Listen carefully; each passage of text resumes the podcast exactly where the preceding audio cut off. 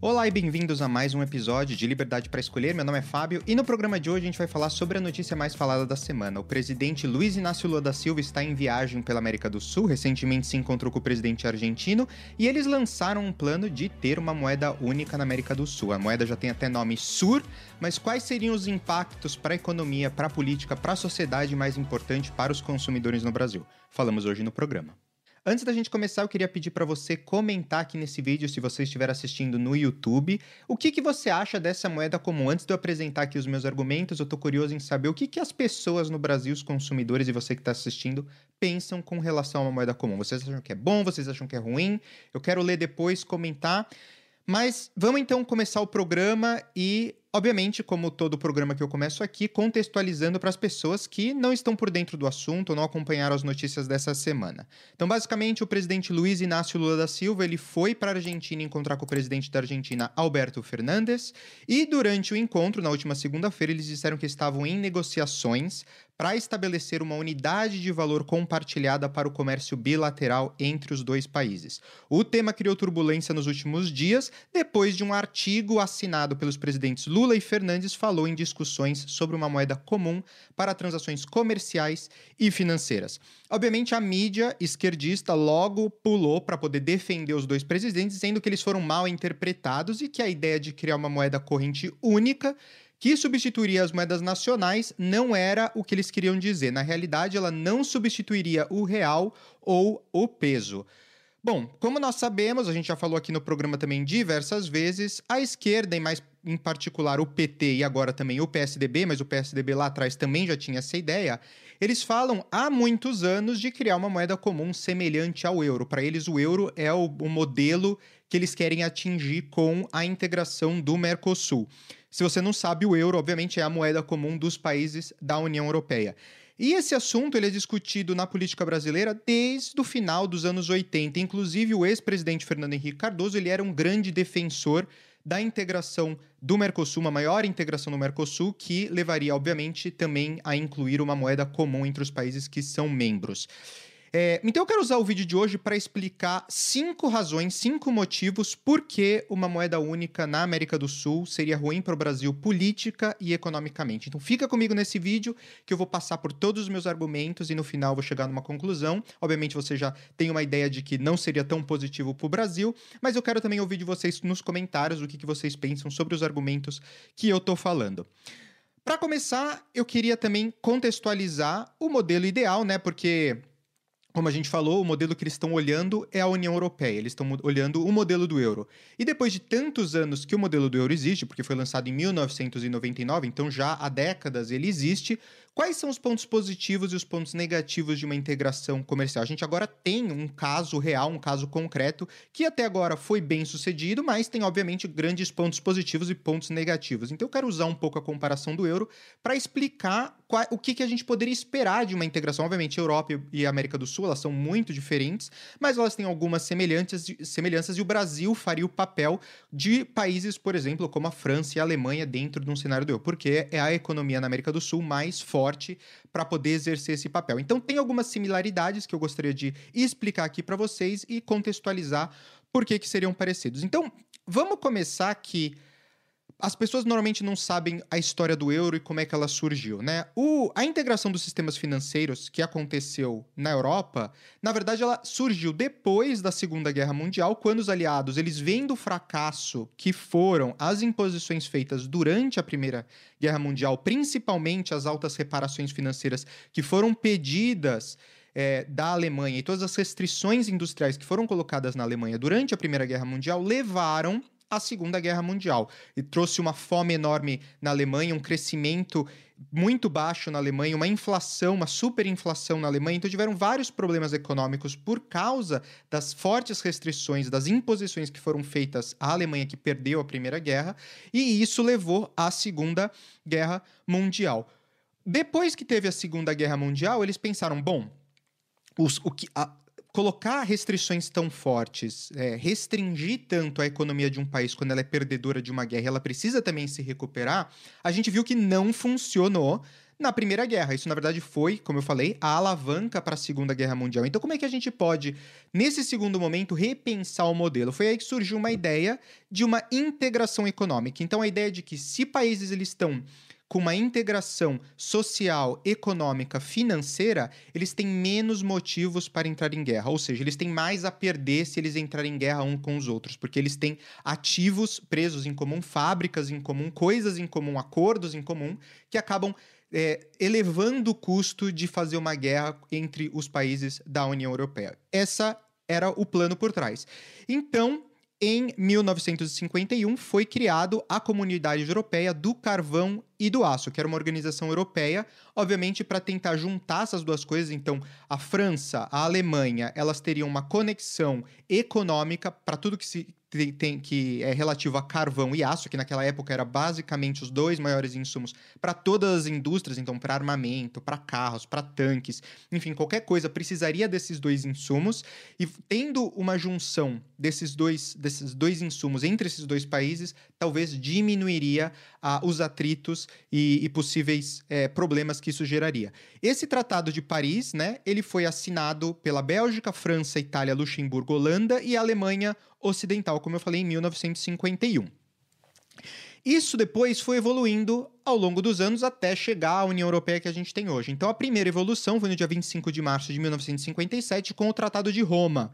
É, com base no sucesso que foi esse Tratado do Carvão e Aço, os seis países fundadores eles expandiram a sua cooperação para outros setores econômicos. Então, eles viram realmente Vamos começar com o aço e com o carvão. Isso funcionou, então vamos integrar ainda mais as nossas economias, porque isso é bom para os nossos países que estão crescendo no período pós-guerra. Isso é bom porque realmente elimina a possibilidade, aumenta o custo, como eu falei, de uma possível guerra entre os países, porque a gente tem muito a perder se a gente usa coisa de. Então vamos aumentar ainda, deixar mais estreitas as nossas relações com mais cooperação econômica. Então eles formalizaram isso assinando dois tratados que criaram formalmente a Comunidade Econômica Europeia, ainda não é a União Europeia, é, são as, os primeiros né, passos do bebê aí é, para essa para o que a gente conhece hoje, mas o nome era Comunidade Econômica Europeia. E eles também criaram a Comunidade Europeia de Energia Atômica, Euratom.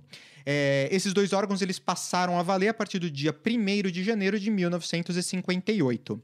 No dia 19 de março de 1958 foi quando surgiu pela primeira vez o Parlamento Europeu, ou na verdade a primeira reunião da Assembleia Parlamentar Europeia, que foi a precursora do que a gente tem hoje como Parlamento Europeu.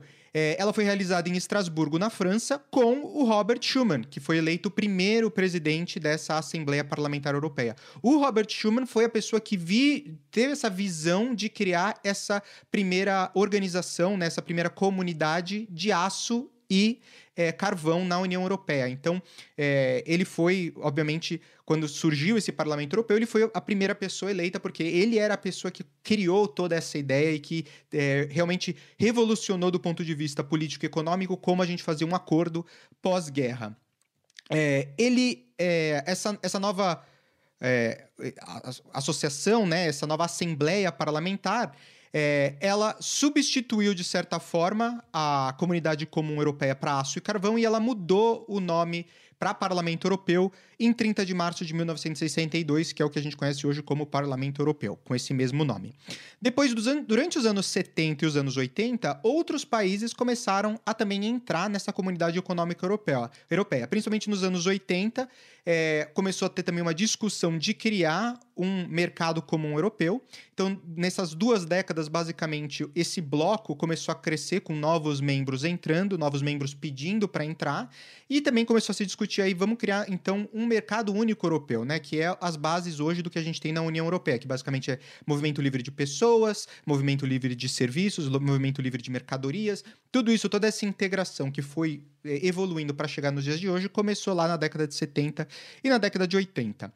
Depois, a evolução mais importante disso foi no dia 7 de fevereiro de 1992 com o Tratado de Maastricht, que é o tratado da União Europeia. Ela foi assinado na cidade de Maastricht, na Holanda, e foi um marco importante porque ele estabeleceu as regras claras para uma futura moeda única. Foi, foram as bases para o euro, né? Estabelecendo isso porque, como eles queriam criar uma comunidade única, né? Um mercado comum europeu, quando você tem um mercado comum, só que você tem diversas moedas, como é que você faz para poder transacionar e como é que você faz para poder comprar de um país para outro? Você ter que fazer câmbio todo, toda vez? Então, a ideia de criar uma moeda naquele momento foi para facilitar as transações econômicas de um mercado europeu que já existia e um mercado europeu que eles estavam querendo deixar mais é, único, né? mais integrado. É, depois desse lançamento do, do Mastro, isso obviamente levou a uma é, cooperação maior do ponto de vista de política externa, do ponto de vista de segurança. Já existia a OTAN naquela época, a OTAN foi criada nos anos 50, é, e isso aumentou ainda mais a cooperação, inclusive na parte de matéria de justiça e assuntos internos. Então, é, obviamente, quando você tem disputa entre países, quem ia resolver isso? Era na jurisdição, por exemplo, se era um conflito entre Alemanha e Itália, era a jurisdição da Itália ou era a jurisdição da Alemanha? Teve que ser pensado também no, em termos jurídicos de ter um é, um órgão jurídico europeu que pudesse resolver problemas entre disputas entre os países. Então, é, você vê que desde o início da sua concepção, que foi obviamente um objetivo de paz, até a evolução para a gente chegar nos dias de hoje, foi um crescimento gradativo, pouco a pouco, uma experimentação para poder se chegar no que muitas pessoas consideram até hoje como um sucesso, apesar de ter muitos problemas, como a gente vai falar também aqui, que também seriam problemas, obviamente, acentuados quando a gente fala de uma América do Sul. É, em janeiro de 1993 foi o lançamento do Mercado Único, esse Mercado Único Europeu, é, que estabeleceram quatro liberdades essenciais: a livre circulação de pessoas, a livre circulação de bens, a livre circulação de serviços e a livre circulação de dinheiro. Então, essas quatro bases são a base do mercado comum europeu. Para que isso pudesse acontecer, centenas de leis foram criadas desde 1986, quando eles começaram a, criar essa ideia, até 93, quando eles lançaram, para cobrir temas como política tributária, regulamentos comerciais, qualificações profissionais e outras barreiras à abertura de fronteiras. Naquela época, se você queria cruzar de um país para outro, você tinha que fazer controle de passaporte. Então, hoje, uma coisa que é, eu acho muito positiva da União Europeia é justamente você poder ir de um país para outro sem ter controle de fronteiras. É, mas, obviamente, isso teve que ser estabelecido através de uma longa discussão e centenas de leis tiveram sido criadas em todos os países que eram membros dessa, dessa organização. No dia 1 de janeiro de 1994 foi criado o Espaço Econômico Europeu, que é, como eu estou chamando de Mercado Comum Europeu de uma forma mais ampla, é, e o acordo estabeleceu também é, como eu falei, o espaço econômico europeu entrando em vigor e estendendo o mercado único aos países da EFTA, que eram os países ali da região nórdica, né? É, hoje, pessoas, bens, serviços e capital eles podem circular pelos 30 países que são membros da União Europeia, né? São os, os, membros da UE, mais 20 são os 27 países, mais a Islândia, Liechtenstein e Noruega. A Suíça não faz parte da União Europeia, mas ela tem acesso ao mercado comum europeu. Então, existem também diversas. É, nem todos os países estão 100% integrados, existem países que fazem parte de algumas coisas, mas não de outras. Mas, de certa forma, você teve uma integração muito maior da União Europeia. É, em 1 de janeiro de 1999 foi quando oficialmente lançou, né, nasceu o euro. Ele foi introduzido em 11 países apenas para transações comerciais e financeiras. Aqui tem uma semelhança com o que o Lula está falando, ou pelo menos com que o PT disse que na verdade ele foi mal interpretado, ele quis dizer é, só para transações comerciais e financeiras. As notas e as moedas, elas vieram mais tarde, bem mais tarde. É, e os países, primeiros países a aderirem ao euro foram a Áustria, Bélgica, Finlândia, França, Alemanha, Irlanda, Itália, Luxemburgo, Holanda, Portugal e Espanha. A Dinamarca, a Suécia e o Reino Unido, eles decidiram na época ficar fora dessa integração da moeda. Hoje o Reino Unido, inclusive, nem faz mais parte da União Europeia. Eles acabaram saindo com o Brexit. Mas, como vocês podem ver de todo esse histórico que eu quis trazer para vocês, porque, obviamente, o euro é esse padrão ouro, né, que as pessoas estão querendo comparar e estão querendo criar um aqui no Mercosul a mesma coisa que foi criada no euro, ele foi uma evolução natural de, de um caminho para se chegar a uma estabilidade é, e, e, paz numa região que havia visto conflitos nas últimas duas centenas de anos e também que num, num, continente que tinha visto duas grandes guerras terríveis que tinham acabado com grande parte do território europeu. Então, é, o objetivo não era um objetivo de curto prazo, de simplesmente fazer uma integração comercial ou se livrar do dólar, como a gente vai ver aqui nos argumentos do PT, mas sim era que você conseguisse crescer paz e conseguisse criar estabilidade numa região que foi muito afetado pela guerra. Surgiu então como um plano de paz e não como um plano político e econômico. Acabou evoluindo para isso com o passar do ano. Fazendo então agora um paralelo e voltando para a nossa pergunta principal, que é o objetivo de criar uma moeda comum na América do Sul, é, por parte da esquerda principalmente. Mas eles têm dois objetivos. Esses dois objetivos, na verdade, eles são correlacionados, eles são muito misturados, mas basicamente a gente pode separar numa parte mais ideológica, que seria reduzir o que eles chamam de imperialismo norte-americano na América do Sul, principalmente na parte social e na parte econômica, e uma segunda coisa, de um ponto de vista mais prático, que é acabar com a dependência dos países da América do Sul no dólar para fazer as transações comerciais e internacionais. Então, outros países que estão nessa mesma pegada é a China e a Rússia. Quando a Rússia invadiu a Ucrânia, um dos acordos internacionais era que todas as transações de venda de petróleo no mercado internacional são feitas ao preço em dólar. Então você faz o pagamento do barril de petróleo em dólar. Isso foi a primeira coisa que a Rússia saiu, abandonou quando eles invadiram a Ucrânia e começaram a colocar um monte de, um monte de sanções econômicas na Rússia. Ela precisava de cash, ela precisava de dinheiro, ela precisava de liquidez e para isso ela ficar dependente de comprar dólar ou receber em dólar para depois trocar, fazer as suas transações, não era bom para ela. Então ela queria abandonar o dólar, que é o padrão que a gente utiliza para a maior parte das transações econômicas e financeiras no mercado internacional, justamente para poder acabar com essa dependência no dólar e poder ter uma economia mais livre. É, só que isso é muito ruim, porque ninguém quer comprar moeda russa. Da mesma forma que ninguém faz transações econômicas no mercado internacional com a moeda da China. Obviamente, todo mundo usa o dólar porque as pessoas não querem se concentrar nessas duas potências, principalmente porque elas são autoritárias, como a gente viu aqui no podcast também em outros episódios. Você confiaria no Putin? Você confiaria no Xi para ser a nova, a nova superpotência em que a gente baseia as nossas moedas em? Ou você prefere que seja os Estados Unidos, que tem uma constituição muito mais livre, que tem uma liberdade econômica, defende os princípios de democracia que a gente conhece? A gente sabe que o que está acontecendo na China e na Rússia são perseguição de pessoas. A gente sabe que tem. É, eles são contra a liberdade de expressão, a gente sabe de espionagem, a gente sabe de tudo isso que acontece nesses dois países. Então você vê que a esquerda sempre muito focada e sempre querendo controlar maior parte das pessoas e aumentar o valor do Estado, eles vão, obviamente, focar em fazer essas estratégias que esses governos autoritários que a gente vê também estão fazendo. Então, obviamente, daí você já vê que não seria uma boa ideia.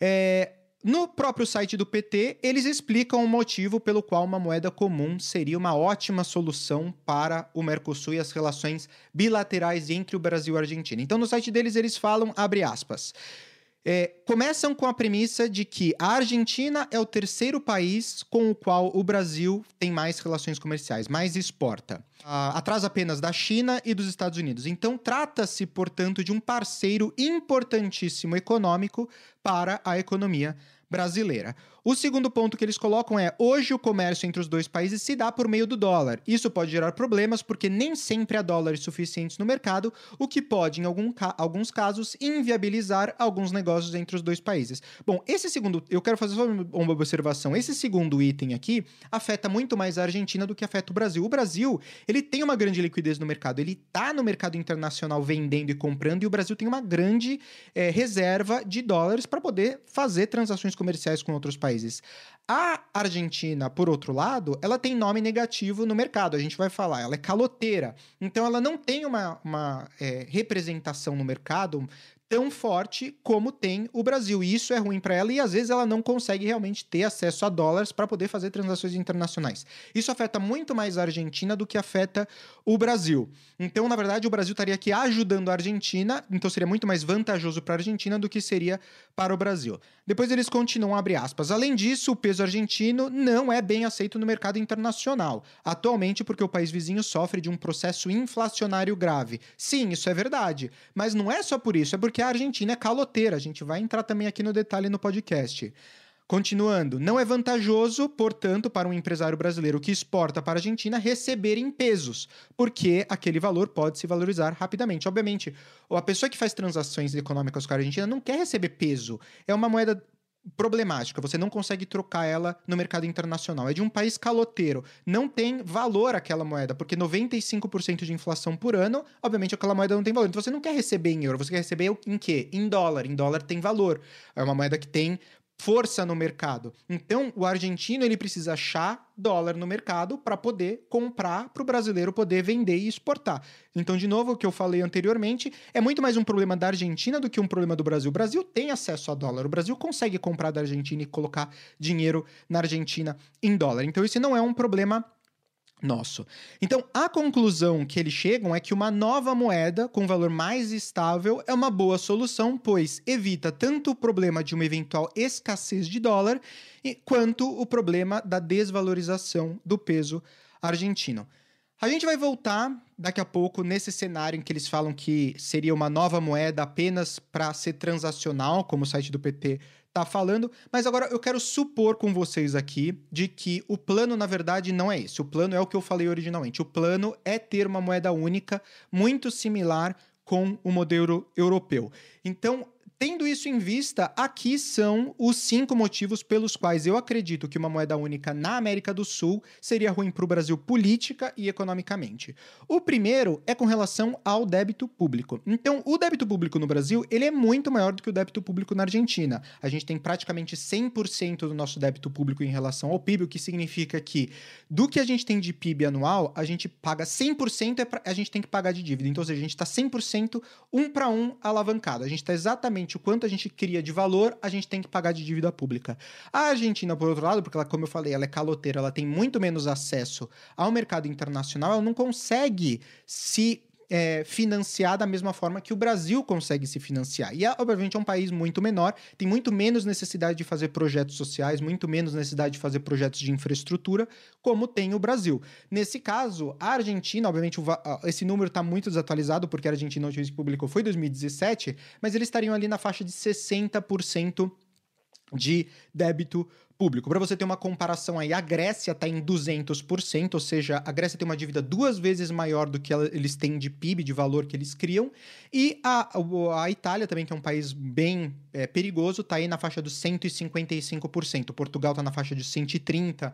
Então você, é, obviamente tem países que estão acima dos 100%. Os Estados Unidos recentemente chegou no teto do limite de gastos, se eu não me engano é 135%.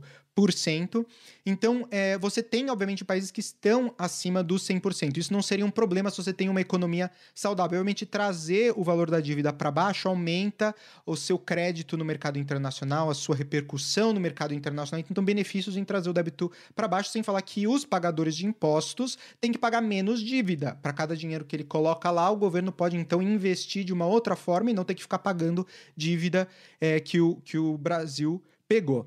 É, um outro problema aqui do débito público é que, como nós temos esse débito público, obviamente, muito maior do que a Argentina, a gente teria que ter uma austeridade de gastos públicos muito maior. Isso Obviamente não parece ruim se você ouve o podcast, que você sabe que aqui a gente tem um viés um pouco mais libertário, mas também conservador do ponto de vista de gastos públicos. E falando em ser mais ter um pouco mais de austeridade, significa que a gente baixaria os gastos do governo. Só que isso também significa que a gente teria menos investimento, menos consumo, menos crescimento econômico no Brasil. Então, isso tudo também é ruim, porque quando o governo também não tem nenhum tipo de gasto, nenhum tipo de investimento, isso também tem outros impactos na economia, principalmente numa economia emergente e crescente como a nossa.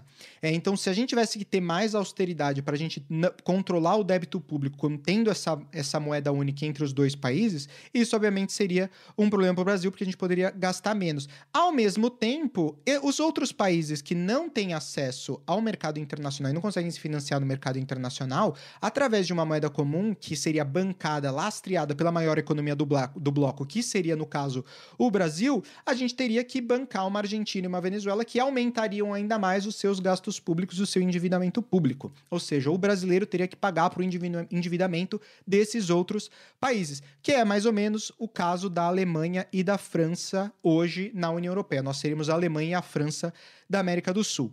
Outra coisa importante para falar no comparativo com a União Europeia é que quando a crise começou em 2009, o mundo percebeu nessa parte de débito público que a Grécia podia aí eventualmente inadimpir, ou seja, significa que ela poderia não pagar a sua dívida, que era mais, como eu falei, 200% do PIB. Nos três anos seguintes da crise de 2009, a crise aumentou porque o potencial de inadimplência da dívida soberana também começou a extrapolar para Portugal, para a Itália, para a Irlanda e para a Espanha. Então, nesse período e até hoje, o bloco europeu está sofrendo com esse, que, essa crise que a gente chama de crise soberana da dívida dos países da União Europeia. E tem sido liderado muito pela Alemanha e a França, obviamente, porque são os lastros né, econômicos do resto do bloco europeu, e eles têm lutado para manter a unidade do bloco europeu, apesar desses países estarem economicamente muito ruins. Eles começaram então a fazer resgates através do Banco Central Europeu, porque o que significa é que o Banco Central Europeu, um, ele basicamente vai comprar títulos de países que têm a dívida pública alta para poder injetar esse dinheiro nos outros países, só que ele vai se financiar utilizando os países que são economicamente bons. Então eles pegam títulos de países bons, por exemplo, a Alemanha e a França, que são sólidos, que pagam a sua dívida, que têm uma dívida pública mais baixa, para financiar os países caloteiros ou com risco de calote, que seria a Itália, seria a Grécia, seria Portugal, seria a Espanha.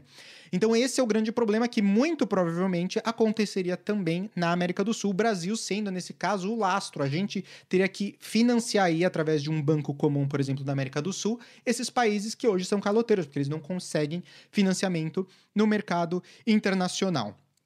É, e o que, que, trouxe isso de grandes problemas para a Europa que a gente pode esperar também que aconteça na parte de dívida pública dentro de um bloco na América do Sul? O grande problema da Europa foram dois: a existência de países e economias muito diversas, o que obviamente a gente vai entrar também aqui no detalhe, mas acontece na América do Sul. Da mesma forma como você tem uma Alemanha que é extremamente industrializada, extremamente tecnológica, você tem uma Grécia que não é que é completamente diferente. Você tem países que eram ex-uniões soviéticas, né, ex-membros da União Soviética, que também tiveram que se desenvolver nos, na última década, nos últimos anos, e que não têm o nível de sofisticação que uma Alemanha e uma França têm, por exemplo, da, do ponto de vista econômico.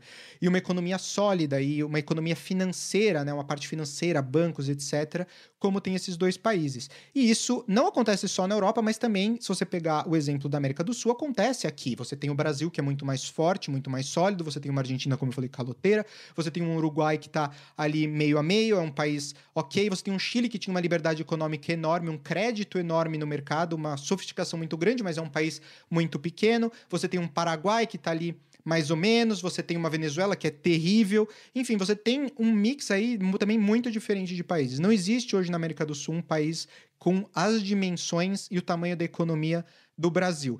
Eles se comparam, talvez, do ponto, outros países do ponto de vista de desenvolvimento tecnológico e econômico e de indústria, mas do ponto de vista de tamanho de mercado, a gente, na verdade, abrindo, estaria abrindo o nosso mercado para que países menores acessassem nosso mercado, aumentando ainda mais a competitividade e não de forma inversa. E outro problema que teve na União Europeia, e esse problema talvez poderia ser mitigado aqui na América do Sul, já sabendo que isso aconteceu na, na União Europeia, é a questão de não ter penalidades quando teve o, os critérios estabelecidos pelo Acordo de Maastricht, não tinham penalidades para os países que violaram ou violassem os índices de dívida em relação ao PIB que foram estabelecidos. Ou seja, foram estabelecidos os critérios em Maastricht, eles falaram: esses são os limites que vocês podem ter em termos de dívida pública com relação ao PIB, só que não tinha nenhuma punição caso você fosse acima disso. Ou seja, se você tem uma lei, mas você não tem punição, obviamente ninguém respeita essa lei. Então, isso também foi um grande problema na América é, lá na, na, na, União Europeia, que muito provavelmente a gente veria se replicar aqui na América do Sul. Você teria que ter limites muito fortes e penalidades muito fortes para os países que não, não respeitassem essas regras. Número dois seria a diminuição da soberania nacional. O Brasil ia perder soberania nacional. Isso teria um impacto negativo na nossa, é, na nossa democracia. Por quê? Porque a implementação de uma moeda única é, e ela vem sendo muito criticada, principalmente no nível do Parlamento Europeu, da Comissão Europeia, ou seja, no nível europeu, é que você tem decisões econômicas importantes, decisões políticas importantes que são sempre tomadas por instituições europeias ao invés de governos nacionais. Então, as pessoas que são eleitas, por exemplo, para o Parlamento Europeu, são de forma, são de forma direta pelas pessoas que votam nos, nos países dentro da sua região, mas as pessoas que. O Parlamento Europeu ele não cria legislação. Quem cria a legislação é a Comissão Europeia. E os membros da Comissão Europeia são eleitos pelo Parlamento Europeu. Ou seja, as pessoas que criam as leis são eleitas de forma indireta, ou seja, não de forma direta, e as pessoas que depois vão aprovar essas leis, que, que é o que é o caso do Parlamento Europeu, é, essas pessoas sim foram votadas diretamente pelas pessoas. Então, você cria aí uma, uma questão burocrática muito grande, você tira a soberania dos países, porque não tem, você não consegue cobrar, por exemplo, quem que eu vou cobrar na Comissão Europeia, morando aqui na Itália, tendo votado num parlamentar europeu, quem que eu vou reclamar? Quem que eu vou, né, se a pessoa não fizer? Aí no Brasil, se você votou num parlamentar, você pode ligar para ele, você pode ligar no, na, no, no, na cabine dele, você pode mandar e-mail para ele, você pode, tem várias formas, inclusive o seu vereador, em todos os níveis, você pode, de certa forma, entrar em contato, fazer pressão, mandar mandar mensagem nas redes sociais, enfim, você tem uma conexão muito mais próxima porque aquela pessoa provavelmente mora no seu bairro, mora na sua cidade, você conhece alguém que conhece ela, tem muito mais uma proximidade do que as pessoas que são eleitas, por exemplo, para a Comissão Europeia. Então, de certa forma, isso diminuiria, se isso acontecesse aqui, a gente teria que, como eu falei, na evolução da União Europeia, criar diversas instituições a nível né, do Mercosul, que seriam essas instituições também como foram criadas a nível da União Europeia, que de certa forma, reduziriam aí a soberania nacional dos países. Isso me leva para o item número 3, que também está correlacionado com o item número 2, que é a falta de flexibilidade. Então, com uma moeda única compartilhada, principalmente compartilhada por vários países, os governos eles não têm a capacidade de usar instrumentos de política monetária, como por exemplo desvalorizar a moeda, para poder lidar com problemas econômicos específicos do seu país. Então a gente tem muito banco central e os ministérios trabalhando juntos, obviamente com poderes separados, mas trabalhando juntos para exercer uma política fiscal e uma política monetária para controlar a inflação, para estimular a economia, enfim, para ter todas essas coisas. Quando você tem, no, por exemplo, no caso da União Europeia, um Banco Central Europeu, um centro é, financeiro central, você perde, por exemplo,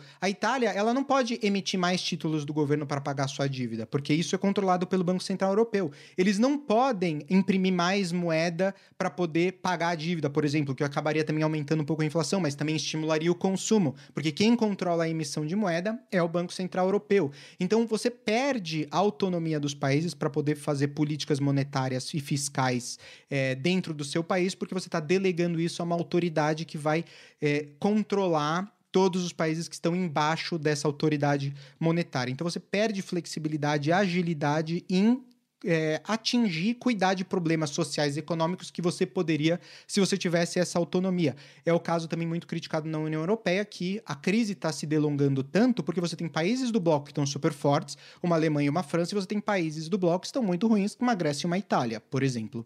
Então, essa diferença entre os países e essa briga, esse fluxo, né, entre esse conflito entre os países sempre vai existir e tem esses lados negativos, como eu estou falando. Você perde essa autonomia e você acaba criando conflitos. O número 4 é a reputação dos países no mercado internacional. A gente já falou aqui. O Brasil ele tem uma reputação no mercado internacional, ele tem uma reputação até que boa no mercado internacional. O nosso problema de reputação no mercado internacional é com relação à instabilidade econômica, a nossa instabilidade política e, de certa forma, mais recentemente, a nossa instabilidade fiscal. Problemas todos que a gente pode internamente resolver com ajuste fiscal, com taxa de juros mais baixa, com inflação mais controlada. Enfim, a gente pode usar dos nossos mecanismos para tentar sair e melhorar nossa credibilidade no mercado internacional. Por outro lado, a Argentina tem uma história de incumprimento de dívida. A Argentina é caloteira, como eu falei. Isso pode levar a uma falta de confiança nos mercados internacionais em relação a essa moeda comum que está sendo criada. Se você pega, por exemplo, esse gráfico que analisa risco país na América Latina, você vê que o país com maior risco é a Venezuela. Logo em seguida é a Argentina. São os piores países da América do Sul em termos de credibilidade no mercado internacional. Depois você tem El Salvador, Equador, Bolívia e por aí vai. E depois você tem o Brasil ali com 250 pontos. O Brasil, ele seria um médio baixo risco. Ele está ali, obviamente a gente subiu um pouquinho nos últimos anos, mas a gente está num, num, médio baixo risco. Uma Venezuela e uma Argentina, eles são nesse, nessa classificação, por exemplo, você pode ler como caloteiros. Você dá dinheiro significa que você não vai receber seu dinheiro de volta. E você pode ver, a maior parte dos países na América do Sul tem reputações piores do que a nossa. Os únicos países com reputações melhores do que a nossa é o Paraguai, a Guatemala, o Peru, o Panamá, o Chile e o Uruguai. Todos os outros países da América do Sul seriam países que não dá para se associar, porque são países piores em termos de credibilidade. Ou seja, se, se isso tivesse, estivesse sendo conversado com países como, por exemplo, Paraguai, Peru, Chile, Uruguai, eu talvez teria uma visão diferente com relação a esse ponto. Quando a gente está falando que princip os principais países desse acordo seriam Brasil e Argentina, esse gráfico eu acho que ilustra muito bem por que, que eu tenho um problema de confiança nessa proposta. É, o valor da moeda, a gente sabe que o brasileiro adora viajar e ele adora gastar em euro e gastar em dólar.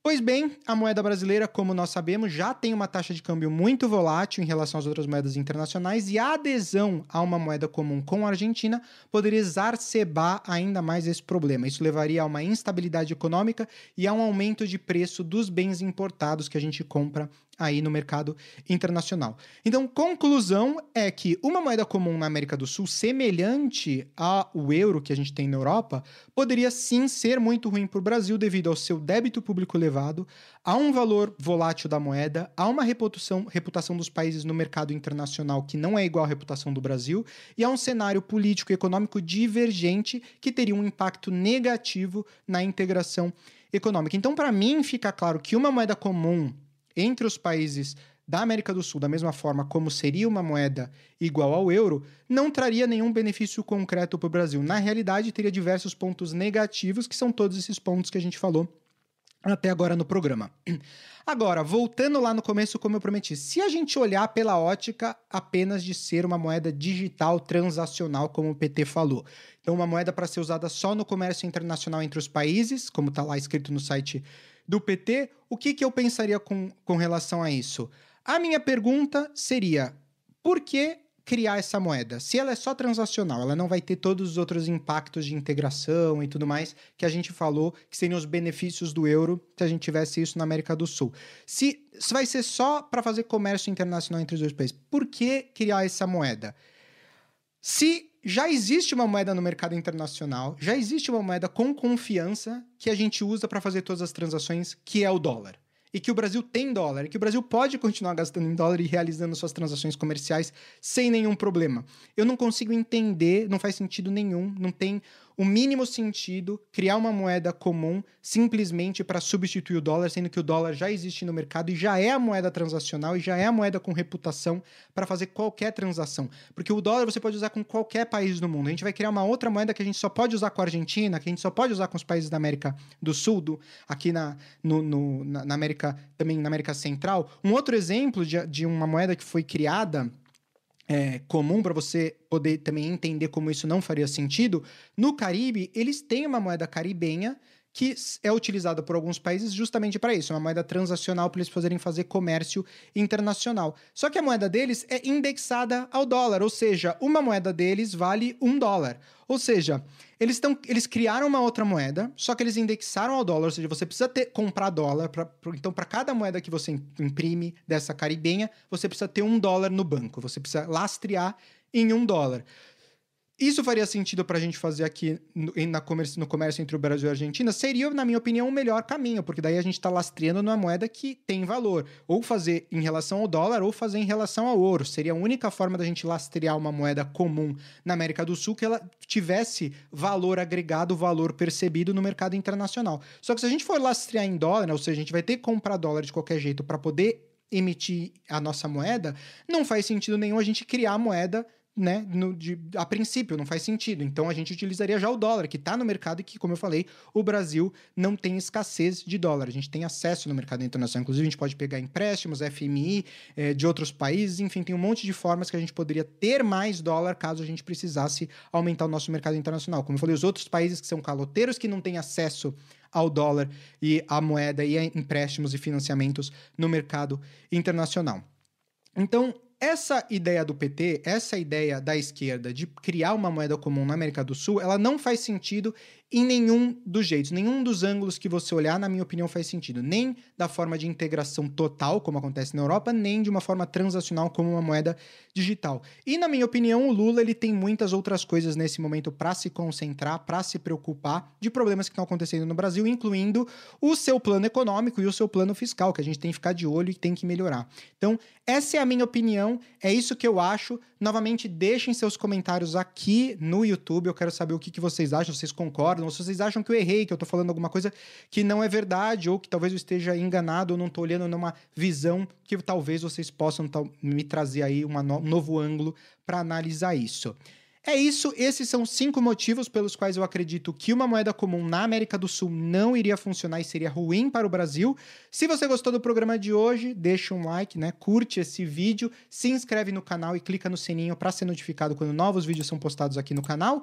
E deixa, como eu falei, seu comentário. Eu vou ler todos os comentários e responder também com o que eu acho e também querer saber o que, que vocês acham desse tema que a gente discutiu. Obrigado por assistirem mais esse episódio de Liberdade para Escolher e nos vemos na semana que vem. Tchau! Bye.